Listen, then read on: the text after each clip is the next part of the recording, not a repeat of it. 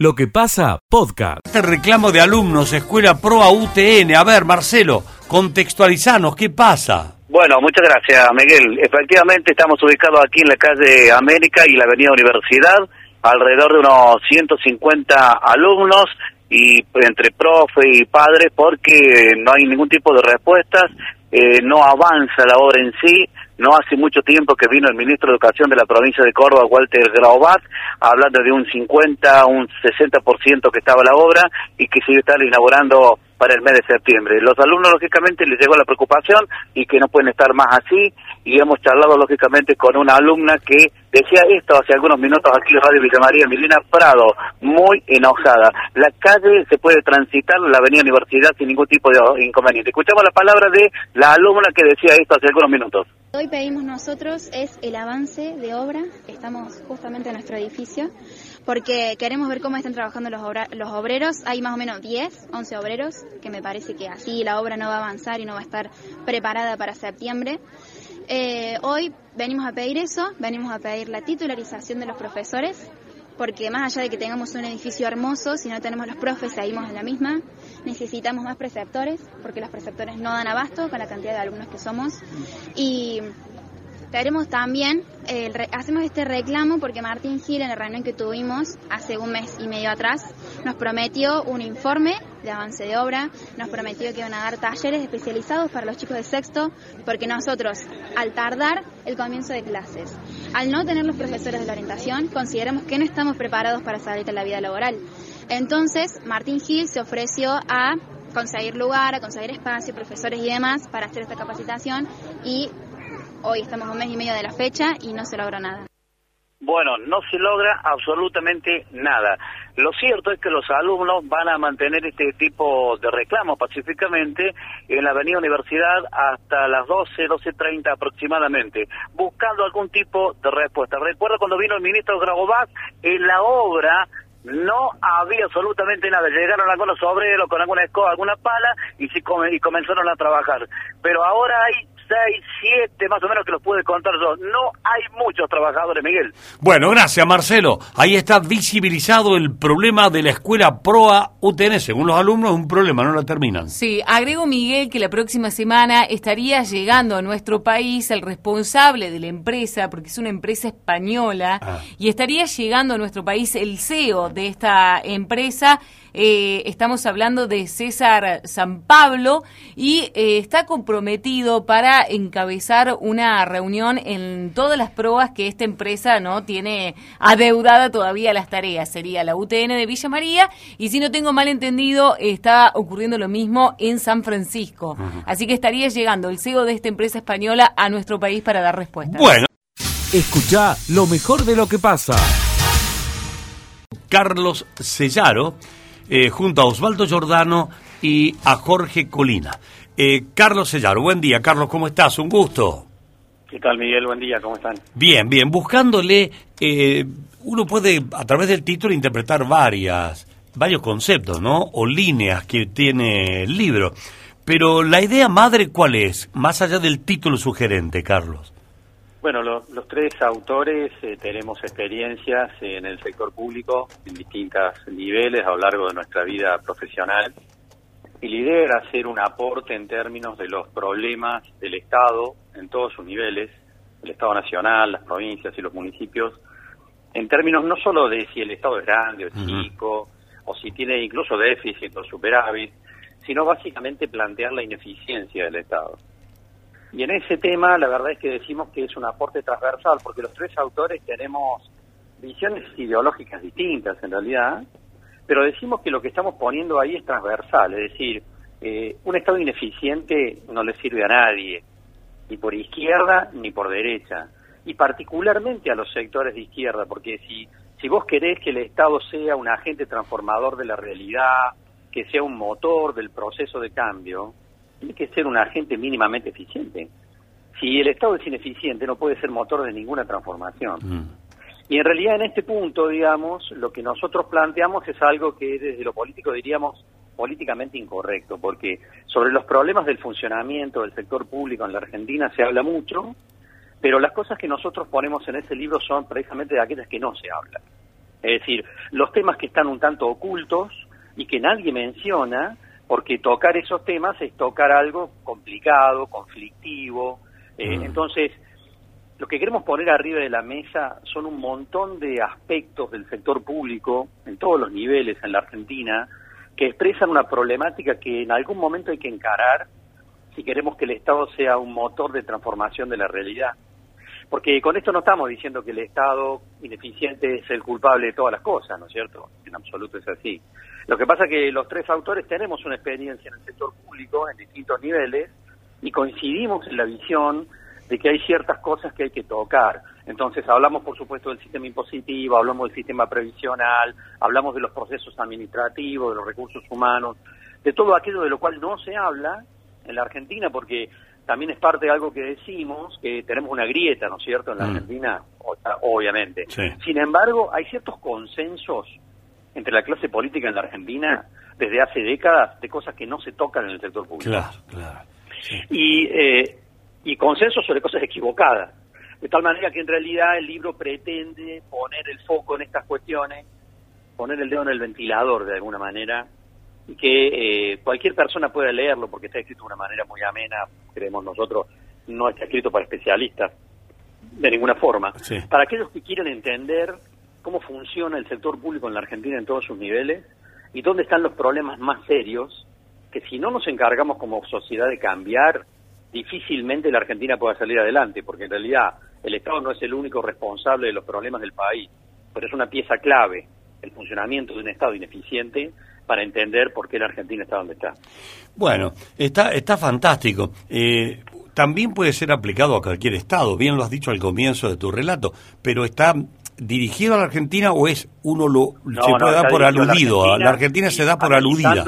Claro, no, no, no, no, no, el trabajo es sobre la Argentina. Es sobre la Argentina. El trabajo es un análisis del sector público argentino. Bueno, y entonces... En todos sus niveles, en todos sus niveles. Es un análisis de cómo funciona el sector público argentino, de todas sus ineficiencias y de cómo se llegó hasta acá, porque no es cuestión de decir esto está así y parece que viniera no sé de dónde, sino que cada capítulo tiene un proceso de análisis histórico para entender por qué se llegó hasta acá, a través de qué mecanismos y por eso también hay un hay ciertos planteos para decir, bueno, a ver, ¿cómo salimos de esto? ¿Cómo salimos de esta maraña?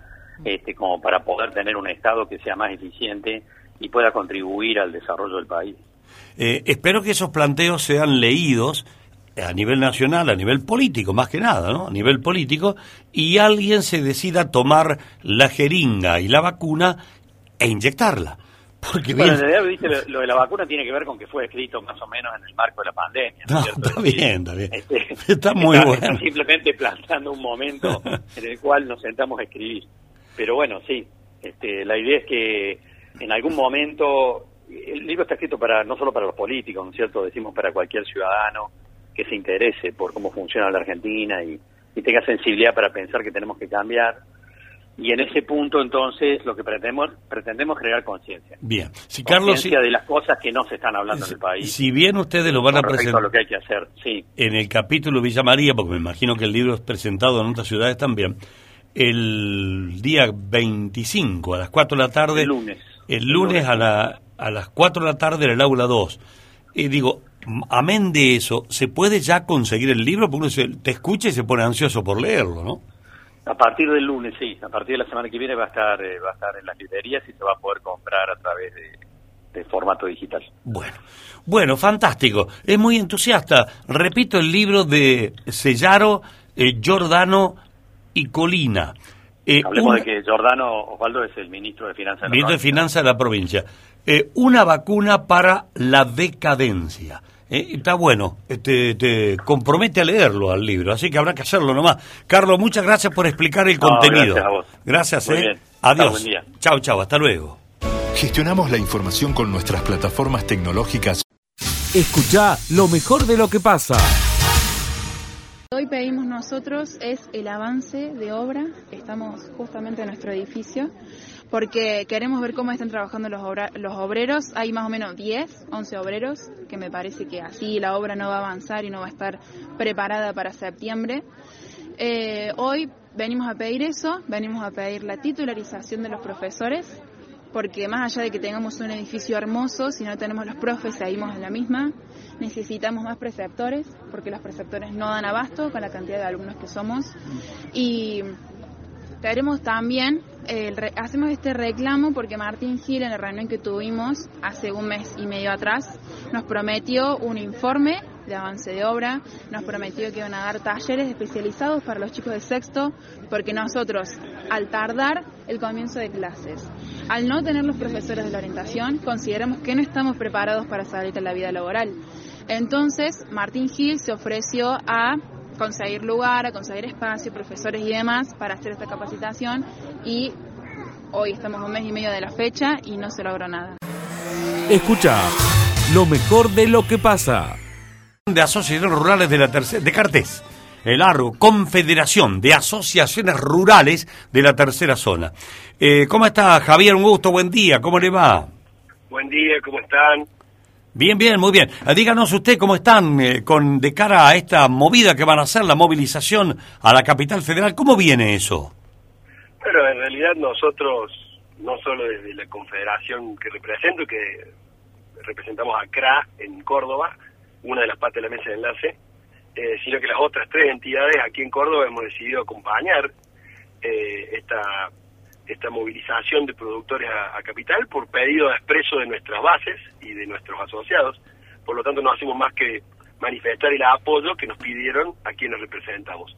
Y bueno, eh, en definitiva se va a expresar de manera masiva no solo el sector, porque esto también hay que hay que contextualizarlo, es una marcha eh, que decide o ha decidido aquellos que lo organizan, eh, no solo está el sector agropecuario representado, sino todas las pymes, todo el sector del comercio, toda la clase media, que en Argentina es la indudablemente que siempre paga las consecuencias de los desaciertos en política económica que ellos están viviendo, la presión fiscal, eh, índices que realmente son preocupantes. Por lo tanto, en fin, es una marcha cívica eh, que va a visualizar eso el día sábado. Se supone, eh, estimado Javier, que el, el, marchar a la capital federal ya tiene otra resonancia, porque eh, la presencia en rutas, en el interior y todo eso, si bien ejerce cierta presión, no es lo mismo que estar en Buenos Aires. Ahora, también en Buenos Aires los van a mirar más detenidamente. Hay que llevar mucha gente, ¿eh? Sí, bueno, eh, está esa generalización argentina que dice que Dios está en todos lados, pero atiende en Buenos Aires. Y así es. Eh, sí, indudablemente que sí. Eh, vuelvo a decirte, nosotros eh, aclarar que esto es un movimiento que tiene muchísimas aristas en la organización. Nosotros como entidades agropecuarias acompañamos, no somos organizadores y hemos dejado en, en figura de nuestras bases, que son los productores de cada uno de los rincones de las 30 sociedades rurales que tiene la provincia de Córdoba y San Luis, a, que se expresen. Por lo tanto, indudablemente que la contextualización yo creo que va a ser una marcha masiva porque hay una una generalidad y una necesidad de expresarse. Tampoco se van a solucionar los problemas de Argentina. No, no, está bien, David. Es una expresión más, es una expresión más que visibiliza en el lugar en donde se toman las decisiones eh, se visibiliza esta, esta problemática que te decía anteriormente. Entonces, me parece que es, es el comenzar a tratar de visibilizar algo que viene siendo muy esquivo hace mucho tiempo y que, bueno, quienes hoy forman parte de los distintos poderes del Estado deberán tomar nota, tanto oficialismo como oposición, de la necesidad de buscar un cambio de rumbo. Me parece que eso es lo que va a tratar de expresar esta marcha. Bien, bien. ¿Y van con, van con maquinarias? Mira, hay, hay absolutamente de todo, hay, ya te digo, bases y sociedades rurales que sí, que están, sobre todo los que van indudablemente mucho más a, nutrir eso, va a ser la gente de cercanía, ¿no? Indudablemente de, cercanía a lo que son las sociedades rurales cercanas a la capital, pero tengo entendido que sí, que acá en el norte, algunos lugares del este, están buscando sí llevar tractores y otros, bueno, movilizarán en, en camioneta, irán algunos creo que han, algunas filiales de Federación Agraria en Córdoba están organizando colectivos, en fin, eh, con una diferencia, ¿no? Cada uno de su propio bolsillo, ¿no? Javier. es un movimiento espontáneo, así que hay de todo. Javier, ¿cómo tomaron eh, ustedes, los productores, que CRA eh, la Confederación Rurales Argentinas eh, no decidan apoyar eh, esta movilización. Dijeron que las condiciones no estaban dadas para, para esto que se va a dar el sábado. Bueno, yo particularmente formé parte de ese Consejo Superior Directivo, yo soy consejero de CRA por mi confederación. Un respeto a, a, tiene una particularidad que es eh, la enorme heterogeneidad de representación territorial que tiene. Tiene 16 confederaciones con realidades generales y zonales muy diversas, desde Jujuy hasta Santa Cruz. Y bueno, y se expresó por de manera totalmente democrática cuál era la voluntad, cada confederación dio su punto de vista. Nosotros eh, expusimos nuestro punto de vista de adhesión, que ahora no estuvo de acuerdo eh, en la mayoría de sus confederaciones, lo que no significa que mm, eh, eh, hay que mm, contextualizar cómo es el movimiento rural. Y la pirámide organizacional de CRA es justamente de abajo hacia arriba. La fortaleza la dan quienes dan los mandatos a nosotros, que somos las entidades de segundo grado o intermedias, que son las bases, las rurales.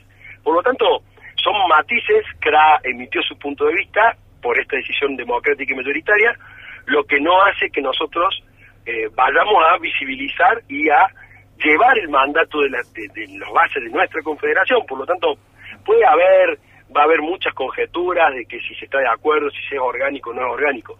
Justamente nuestro movimiento de abajo hacia arriba, por lo tanto nosotros eh, respetamos, porque formamos parte de la exposición de CRA, pero también visibilizamos y vamos a llevar el sentir de nuestras bases, que son quienes en definitiva hoy nos dan sustento como dirigentes. Por lo tanto, eh, son matices. Eh, CRA emitió una, una posición, creo que la mesa de enlace eh, nacional, eh, no sé si va a ir en el mismo sentido o no, la verdad que no sé de las otras tres entidades, pero nosotros claramente tenemos una decisión tomada y eso debe ser respetado como tal, ¿eh? en la libertad de decisión y de la representación territorial de cada uno. Ahora también hay que estar en lugar de los directivos de CRA, ¿no? Se van a sentir ninguneados, justo ahora que, que estamos pechando todos y nosotros decimos que no es el momento y las bases van todas. Mi mamita van a quedar ahí medio y es raro haciendo pito catalán. Sí, porque eh, CRA quedó solo en esto porque la sociedad rural se dijo que eh, van a acompañar a los productores. Federación Agraria, de hecho, está haciendo parte de la convocatoria y CRA quedó solo. Entonces, las conjeturas se van a armar, sí o sí. Bueno, no no no lo compliquemos más, Javier, porque ya lo explica. No, pero eh, les, digo una un detalle. El vicepresidente de CRA es Gabriel de Rademacher, eh, representa a Cartés ¿Sí? eh, y representa em, el sentir de la Confederación. Así que sí, indudablemente que yo creo que en esto también hay, hay tiempo. Los conflictos con nuestro sector van a seguir, la situación va a seguir esto ya vuelvo a decir, es una decisión de un momento en base a, una visión o visiones está bien, está bien. Está bien, Javier. y seguir adelante, daremos vuelta a la página el día domingo y seguiremos trabajando en pos de, de, tratar de que representar lo mejor posible. ¿Y por qué eligieron el, por qué eligieron el día sábado para ir a Buenos Aires y no un día de semana eh, que van a hacer más ruido, van o van a generar más inconvenientes, se van a visibilizar más? ¿Por qué el sábado? Bueno, hablando con o escuchando más, más bien declaraciones en colegas de ustedes, de, quienes eh, organizan, justamente eh, es una señal importante de, lo multisectorial que lo organiza el hacer un día sábado para no complicarle la vida al porteño, ah, eh, que todos los días sufre desde hace ya muchísimos años entre 8 y 10 piquetes diarios y, mm. y se hace invivible. Entonces, se quería manifestar, que se quería visibilizar sin entorpecer, sin molestar, sin, sin eh, cortar la posibilidad de circulación hacia los trabajos. El día sábado eh, se creyó que era el momento más indicado. Hay quienes están de acuerdo y hay quienes dicen que no, que hay que hacerlo justamente donde más se visibilice, que es el día de semana.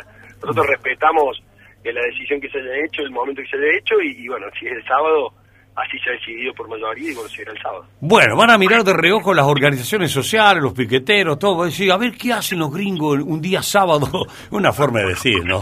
Eh, Javier. Ah, son otras, eh, a ver, eh, es una manera más, ya te digo, de tendrá matices, a nosotros, nosotros no ponemos dinero, no arreamos gente, simplemente la convicción, por eso desde la mesa de enlace de Córdoba decimos acompañar cada uno va a ir si cree necesario expresarse, me parece que va a ser en paz, con mucha tranquilidad y, ya te digo, Argentina ya está muy muy viciada por todo este tipo de quién tiene la legitimidad de la calle, un movimiento sí, un movimiento no.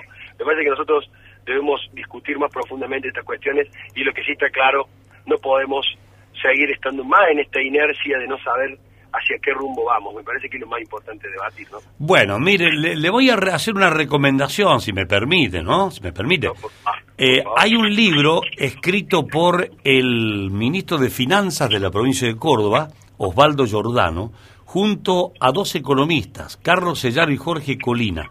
El libro se llama Una vacuna contra la decadencia y lo van a presentar, están presentando, a partir del lunes ya está en circulación. Se lo recomiendo porque ese libro eh, aborda temáticas de gran complejidad, de largo arrastre, que hoy sigue impidiendo el crecimiento, y reflexiona sobre qué debemos hacer para vacunarnos contra el virus de la decadencia. Es un libro bueno, se lo recomiendo, Javier, muy atento. Gracias por atendernos. Bueno, por favor, lo, tendré en cuenta. Eh, lo me ha dejado sembrar la semillita, lo, voy a buscar y lo voy a y lo voy a leer porque es muy interesante la temática y es la temática de fondo que nos pasa los argentinos. Bueno. Muchas gracias. A usted, muchas gracias por darnos estos minutos. Adiós. Un gusto, adiós. Lo que pasa de 9 a 13. Aunque te enamore. Escucha lo mejor de lo que pasa.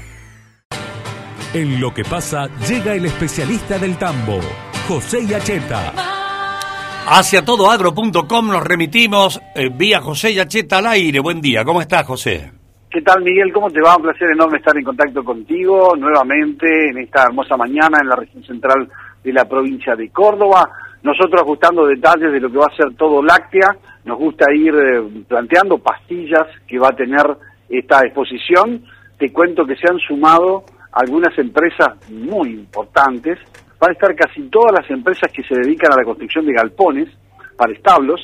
Te cuento también eh, que han decidido venir de la mano de Bauduco los mexicanos de Madero, una empresa que es importante a nivel mundial en la construcción de tambos rotativos o calecita, como lo conocemos habitualmente, y también desde Canadá la empresa Artex, que llega de la mano de la empresa West Tambo, que tiene base en la ciudad de Lincoln, que justamente la familia Basterrica son los, perdón, están en San Antonio Areco, y la familia Basterrica, la propietaria de West eh, el líder de la empresa, Martín, va a disertar también de la mano de GEA sobre cómo repensar una instalación o cómo pensar una instalación de ordeñe nueva.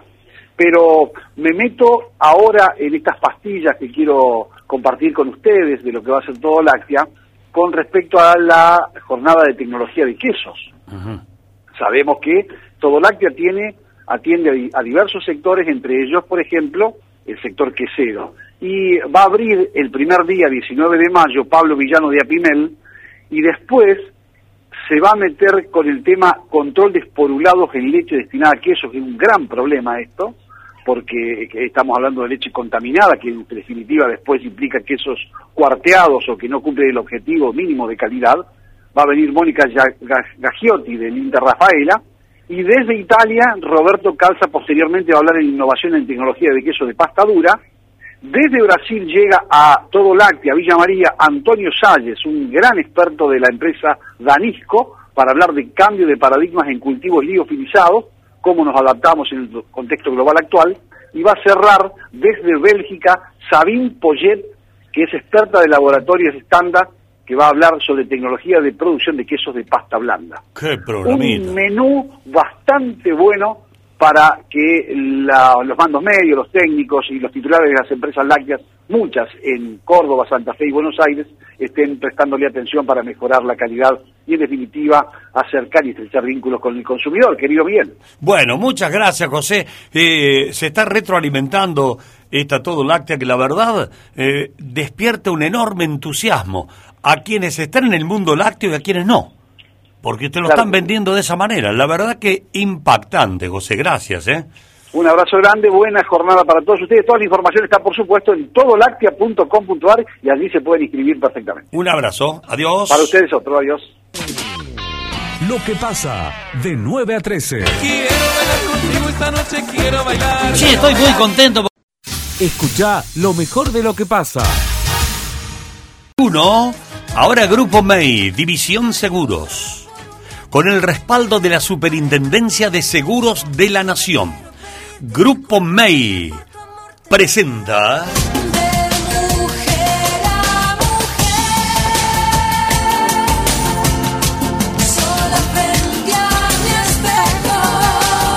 De mujer a mujer, con Rocío y Verónica.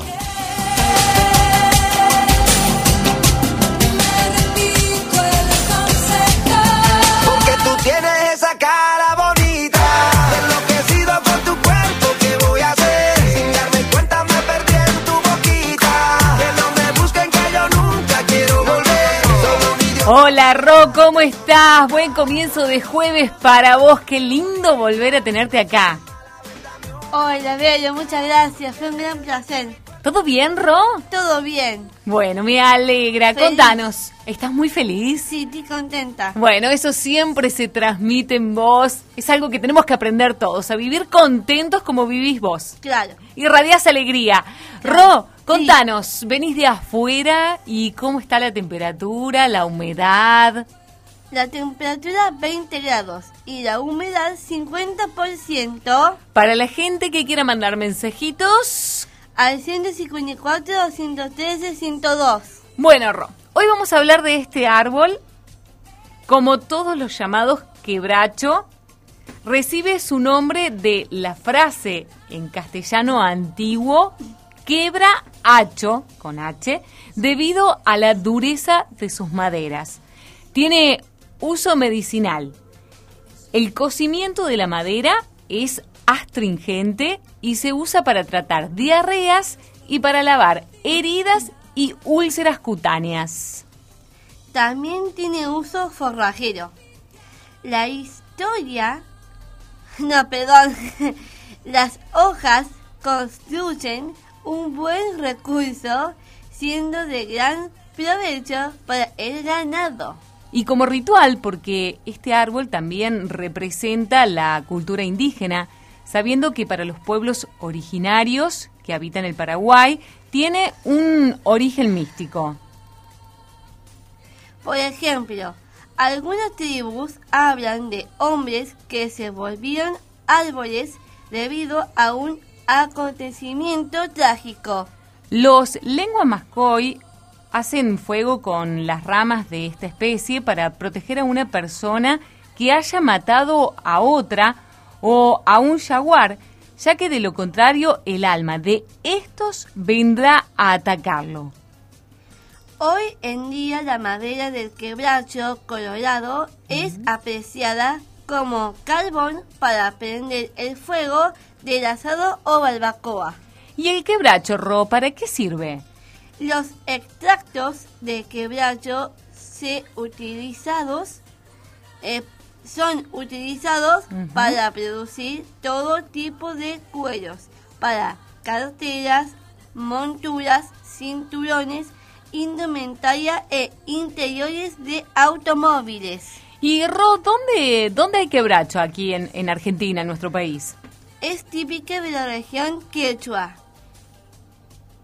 Perdón, es típico de la región chaqueña. Y se encuentra en las provincias de Corrientes, Sí. Chaco, Formosa, en el norte de Santa Fe y Entre Ríos. Recién hablabas de las leyendas y aquí va una de las leyendas. Según cuenta una leyenda indígena, antiguamente este árbol no tenía paz. Los hombres con rabia lo talaban en forma constante.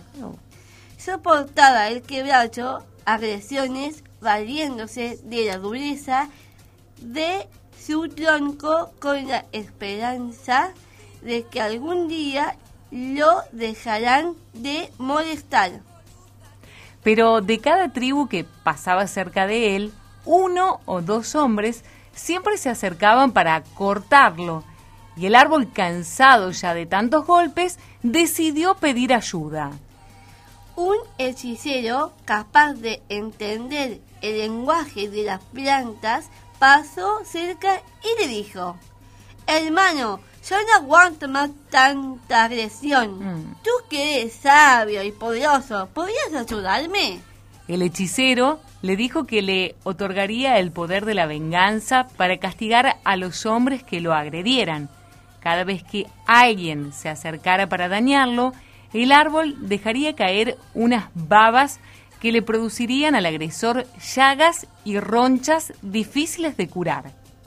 Gracias, hermano, dijo el quebracho, y desde entonces el quebracho colorado emana una sustancia casi invisible contra el hombre que preparaba su hacha para golpearlo.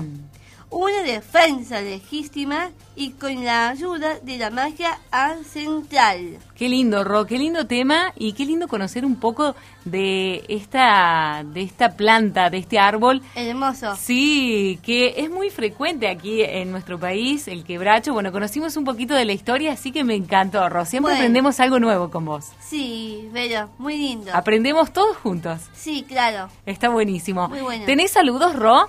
Sí, para nuestros oyentes, un abrazo enorme. ¿Y con qué nos vamos? Vamos con Sin Bandera que lloro por ti. Chau, Ro, hasta el próximo Adiós, jueves. Velo. Chau, chau. Doctor, buen día, gracias por atendernos. Buen día, gracias a usted por el contacto, buen día a toda la audiencia. ¿Qué significa que se ratifica la cautelar para planes de ahorro? Bueno, tiene mucha significancia. Por un lado, termina con la incertidumbre y la zozobra creada por la sentencia de la Cámara Séptima de Apelaciones de la Ciudad de Córdoba que se dictó en diciembre del 2020. En esa sentencia, eh, la referida Cámara eh, dejaba sin efecto la medida cautelar, pero anteriormente, en el mismo fallo, en el punto 1, primer, primer considerando, se declaraba incompetente y, por supuesto, declaraba incompetente a toda la justicia de la provincia de Córdoba, con lo cual la causa debería, debería o debería haberse eh, remitido a la justicia federal. ¿Qué pasa? La justicia federal se había pronunciado en igual sentido, o sea, se había declarado incompetente, lo hizo el juzgado federal número 2, lo ratificó la Cámara de Apelaciones número 2 también de acá de la Ciudad de Córdoba en diciembre del 2021. Bien. Entendía yo, y lo dije desde un primer momento, cuando salió el fallo de la Cámara Séptima aquí en Córdoba, de que esa es una discusión ya superada hace muchísimo tiempo, pero no, no solo en doctrina y jurisprudencia, sino que está superada por lo que dice la ley. Y lo que hizo el Tribunal Superior de Justicia fue, lisa y llanamente, aplicar la ley, o sea, ajustar al- la situación al derecho. ¿A qué me refiero? Me refiero a la ley de defensa del consumidor, me refiero al Código Civil, me refiero a los códigos procesales tanto provincial como nacional. Esto es materia de consumo, ¿sí?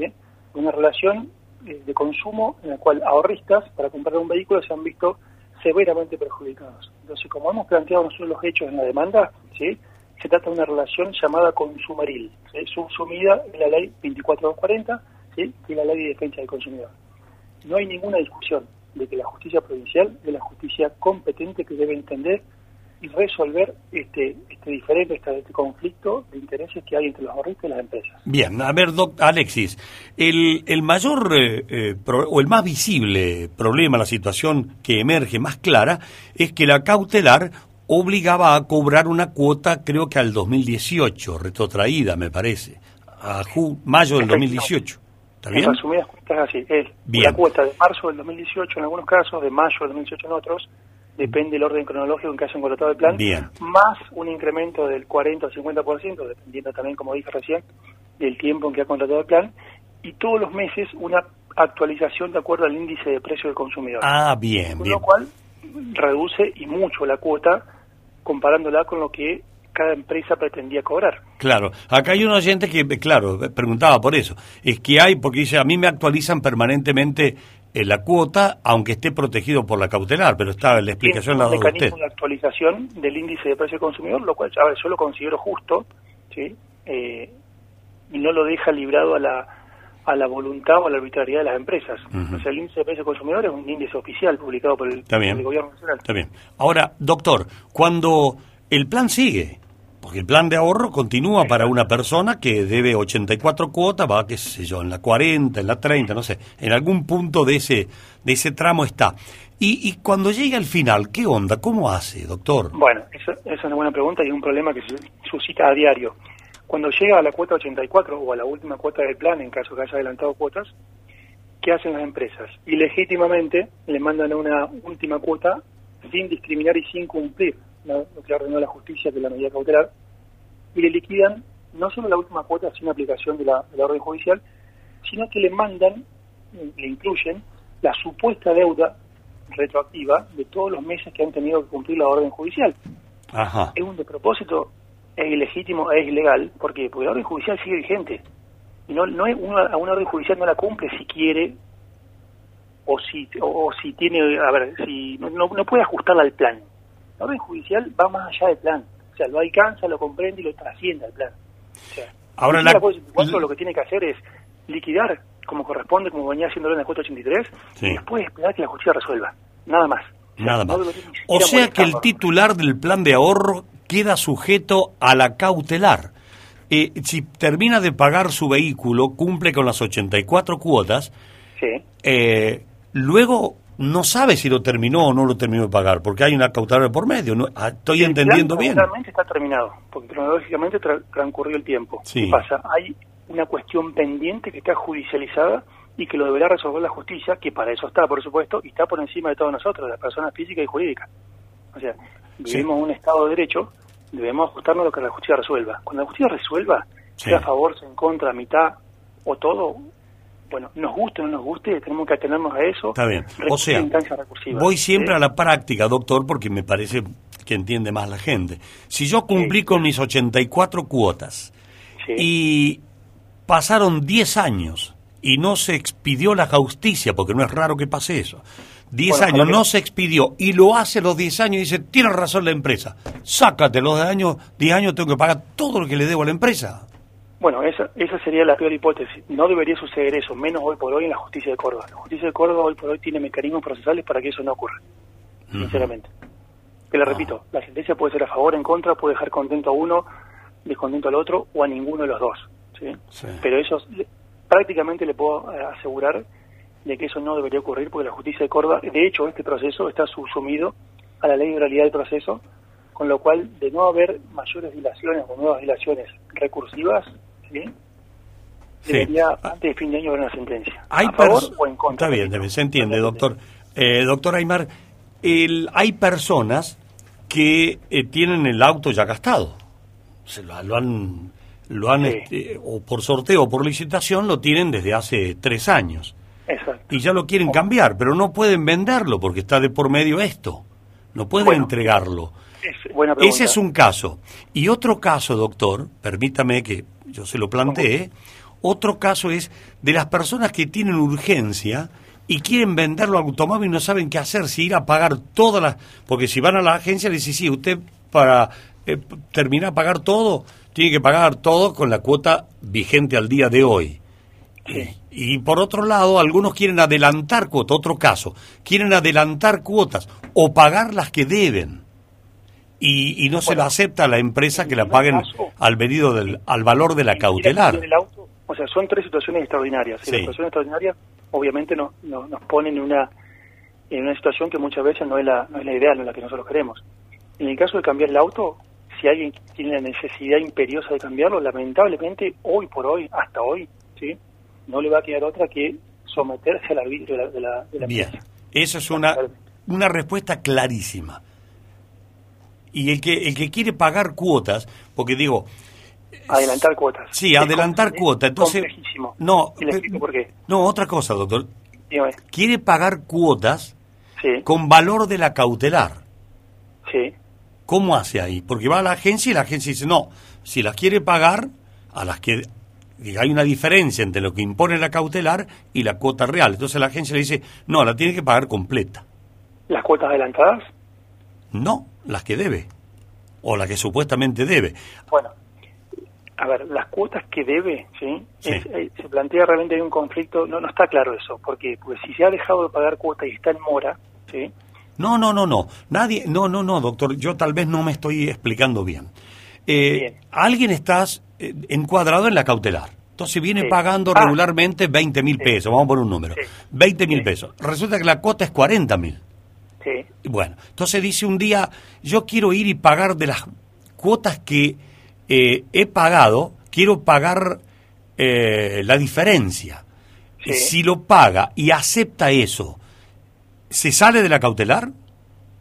Mire, las empresas toman la precaución de hacerle desistir y renunciar a cualquier derecho. Ah, claro. no reciben el pago. Claro. Porque saben que eventualmente pueden tener un Claro. resultado adverso. por supuesto. Ahí está. Entonces, las personas que han tenido que hacer eso me han comentado que le intentan hacer firmar, y algunos lo han tenido que firmar por obligación, prácticamente están complicadísimos, Sí.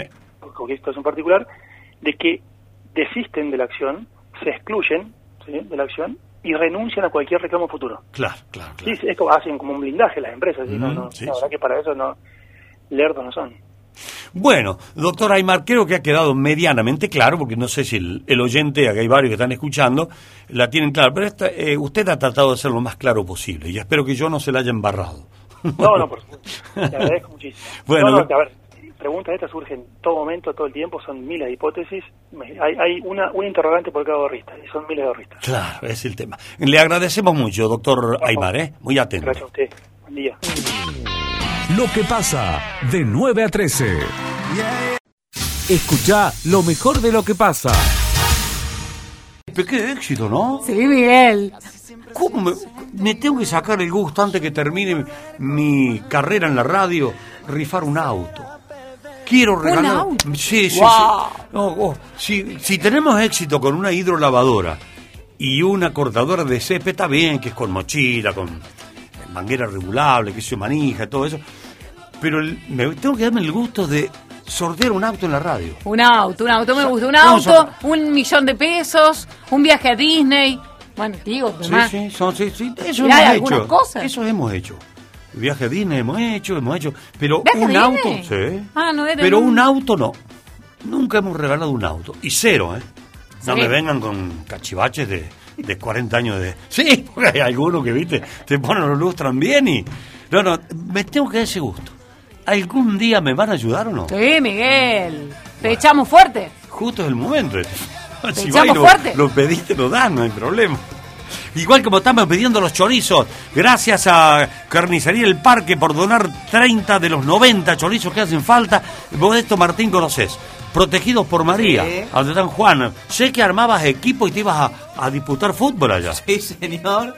Hola, Miguel. Hola, ¿Cómo estás? Buen día. Hola, hola. ¿Cómo están? Sí, exactamente. Siempre Sí. jugamos con los chicos de Protegidos por María. Bueno, el domingo cumpleaños, 30 años. 30 pirulitos, sí. Y así que están, le falta 90 chorizos, estamos ayudándole de acá, ya conseguimos 30 de los 90. Vamos, vamos, que el amigo Pico López labure mucho. Sí, para el Pico López ahí. nos dio Pico y el teléfono de él, porque Sí. hay una carnicería, que yo no puedo nombrar, Ajá. que vende para esta circunstancia 650 pesos más los 10 panes, o sea, 10 chorizos y 10 pan a 650 pesos.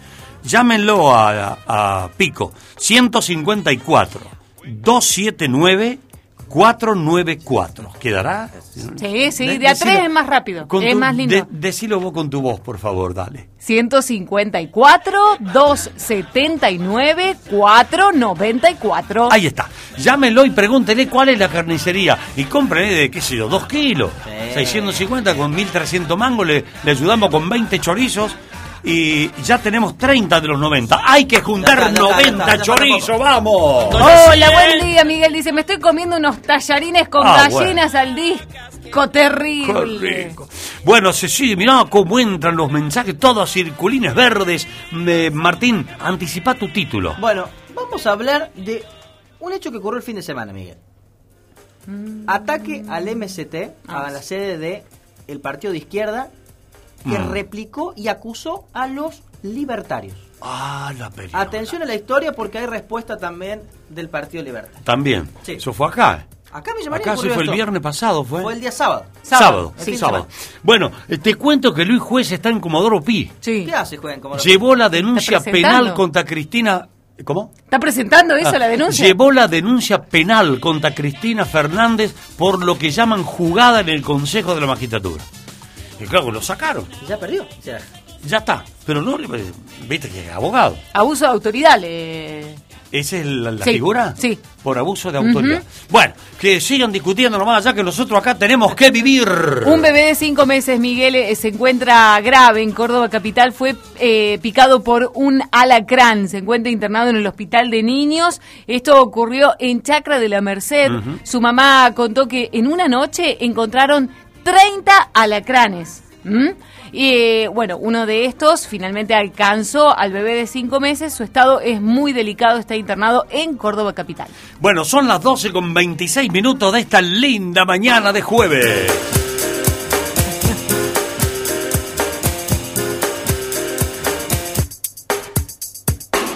La columna de Martín Aranís. Bueno, Miguel, el fin de semana ocurrió un hecho grave, ¿no? Que es el ataque a una sede partidaria. Destrozaron allí la sede ubicada en calle Catamarca, casi Alem, del Movimiento Socialista de los Trabajadores, una sede partidaria Sí. de uno de los partidos de izquierda, ¿no? Que integran el, el Frente de Izquierda. Bueno, en- eh, rompieron justamente algunos elementos del lugar, no se llevaron nada, no rompieron absolutamente nada.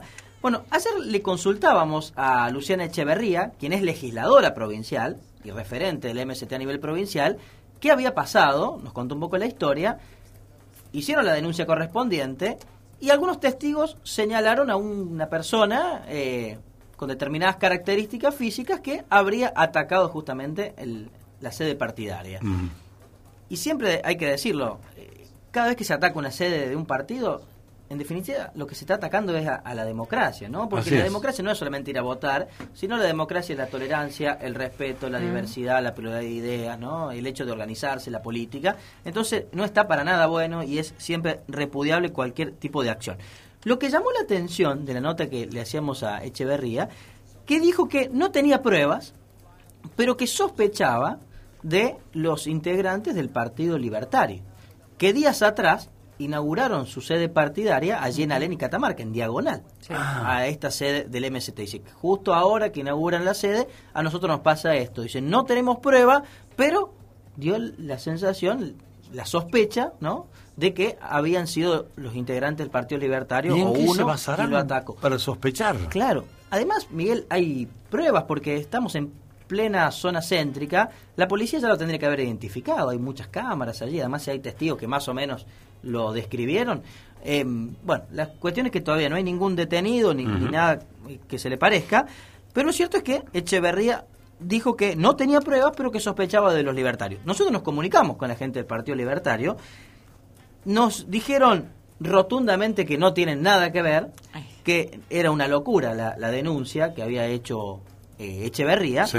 E incluso eh, van a analizar en las próximas horas si realizan una denuncia justamente por estas manifestaciones, por acusar sin pruebas a un partido que es el libertario, o van a hacer una respuesta mediática, o tal vez hasta me dijeron, mira, ni le contestamos para no darle prensa, porque en definitiva lo que buscan es prensa. Dice, nosotros tenemos un principio, me dijeron recién, que es el principio de no agresión. Uno de los puntos principales del Partido Libertario es la no agresión.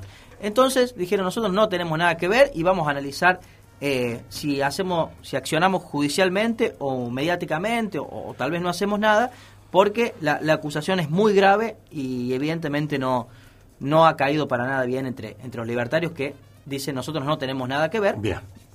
Bueno, eh, es, gra- grave, el tema es es, grave. Eh, Alguien lo hizo. Alguien lo hizo. ¿Quién? No sé. Ahora, me gustaría saber por qué sospechan del Partido Libertad. Porque Por es, cercanía. es la ideología antagónica. Claro. Entonces a uno le genera sospecha, ¿no? Sí. ¿Por Bueno. qué acusarlo a él? Salvo que hayan visto a alguien. de- Y si han visto a alguien que lo habrán visto vestido de libertario. ¿Cómo es vestirse de libertario? Claro, porque a veces eh, condenamos a quien eh, Sí. señala a alguien con la gorrita. O porque es morocho. Acá estamos la misma, entonces. Bueno, ¿qué decía Echeverría? Que eh, acusaba al Partido Libertario de tener discursos discriminatorios, xenófobos, de odio, eso lo dijo todo aquí en la radio, está todo grabado, y que justamente a partir de ese ideario, que según entiende la izquierda que tienen los libertarios, y por la cercanía del lugar, sospechaban de algún miembro del partido que atacó. Claro, pero es difícil acusar sin pruebas. Claro, decir, porque están cerca, deben ser ellos, lo decimos públicamente. Claro, es difícil. No, bueno. Además, Miguel, una cuestión. Echeverría es muy inteligente, es legisladora y no acusó a Juan Pérez No, en particular. Dijo el Partido Libertario. Entonces, ¿A quién va a acusar? A nadie, porque en la justicia no se acciona contra una organización, se acciona contra personas. Entonces es muy difícil que, que algo prospere porque no se mencionó a nadie en particular, pero sí se deja la sospecha de este partido. En definitiva, no está bueno que haya agresiones a las sedes partidarias, es un acto horrible, antidemocrático y esperemos que no Y suceda. lo que pasa es que nosotros, como periodistas o medios, nos ocupamos porque el hecho existió. Tal cual. Si no hubiese existido y hubiese sido chicana de una para otra, bah, a veces ni lo deja que chicanee nomás. Pero el hecho existió.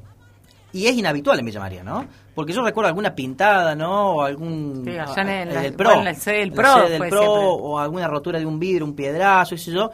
Pero algo menor. En este caso, entraron, agredieron mal el lugar, ¿no? Fue una agresión Bueno, fuerte ahora esto te lleva a preguntar, vos decís es un atentado a la democracia. ¿Nosotros estamos preparados para vivir realmente democracia? Porque una cosa es decirlo en palabras y otra cosa es llevarlo a los hechos. Y a veces estamos muy lejos de vivir de manera democrática porque no toleramos, no tenemos tolerancia hacia la otra persona que piensa distinto a nosotros. Sí, la democracia es un ejercicio diario, ¿no? Una práctica diaria que vamos aprendiendo con los años, ¿no? Y más en un país que hemos tenido tantos golpes de Estado, tanta dictadura, tenemos que ratificarla, confirmarla, a pesar de los dolores que a veces nos genera, ¿no?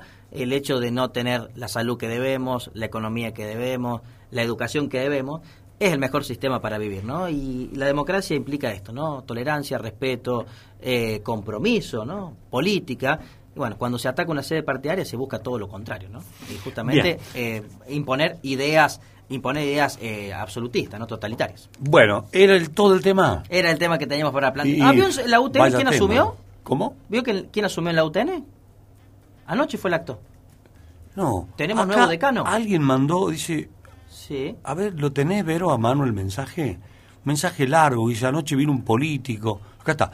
De nuevo, ¿saben qué político vino anoche de Buenos Aires en el centro vecinal San Martín? Ah. Sí, Gustavo López. Porque pusieron una hicieron una puesta en escena, escenario en la calle, luces de todos los colores, equipo de música y sonaba para todo el barrio, cortaron la calle Tucumán hasta San Luis con policías y, y no sé, trencito, dice, ¿quién paga todo eso? ¿Quién era? Gustavo López, eh, de Concertación Forja, radical de Ah. Concertación Forja, quien integra la vicepresidencia del ENACOM, Miguel. Correcto. Del ente que regula los medios de comunicación. Él es vicepresidente del ENACOM hoy. Es un radical K, para decirlo de alguna manera. Ahí está, ahí lo ubicamos. Sí. Radical K. Bueno, y Gaspar Sena es el nuevo decano de la Universidad Tecnológica Nacional. Ah. Ya había sido elegido en el mes de diciembre, anoche asumió el cargo, tenemos nuevo decano en la UTN, estará acompañado por eh, Franco Salvático en el vicedecana, el vos. vicedecano, estuvo Gil, estuvo Rosso, estuvieron todos allí en la asunción de, de Gaspar Sena. Bueno, que no, no, no nos pasaron la información de eso que iba Yo a lo vi en las redes sociales, Miguel. Sí, en redes. Yo Bueno, bueno, gracias Martín. Nos vemos en la jornada de mañana. La chau. columna de Martín Aranís. Lo que pasa por AM930 FM 93.3. Sube el volumen, dimensión. Bueno, ahí vamos a poner la tanda que, que te estamos debiendo, eh, querido. Pero antes, eh, ¿hay más chorizos? Sí, Miguel, buen día. Vero, Miguel dice, acá yo les dono 20 chorizos, que los pase a buscar por mi negocio. Bueno. Eh, lo nombramos, sí. Carnicería Sí, Santa sí. Catalina, Mendoza y Martínez Mendoza. Bueno, que los pase a buscar nomás. Sí, que los Bueno. pase a buscar por Carnicería Catalina, Mendoza, Martínez Mendoza. Bueno, ya le digo a, a Juan. ¿eh? Así Y- que tenés 30 ah, y 20, 50, te quedan 40. No, restarle 10, porque acá aparecieron 10 más. Ah, muy bien. Carlitos el Gomero dona 10 chorizos ¡Eh! más. ¿Cuánto llevamos? ¿60 ya? 60, quedan 30. Dale, que nos faltan 30 chorizos, dale.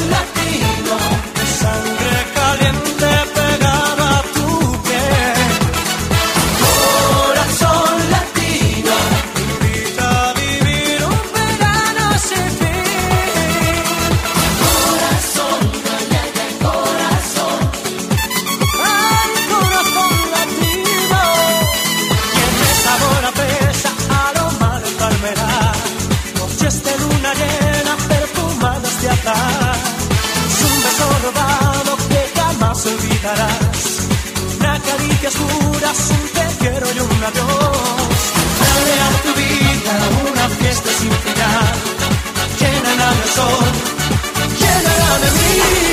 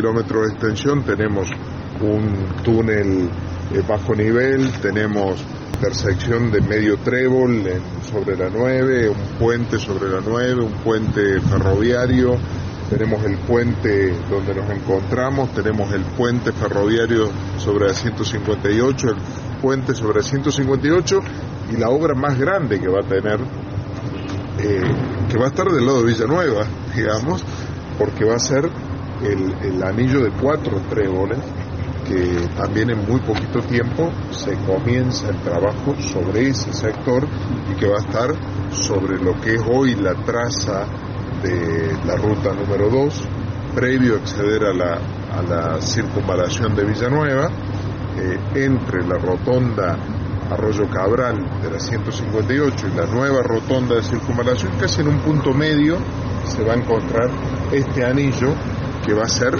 clave para la circunvalación completa de la ciudad de Villa María y de Villanueva.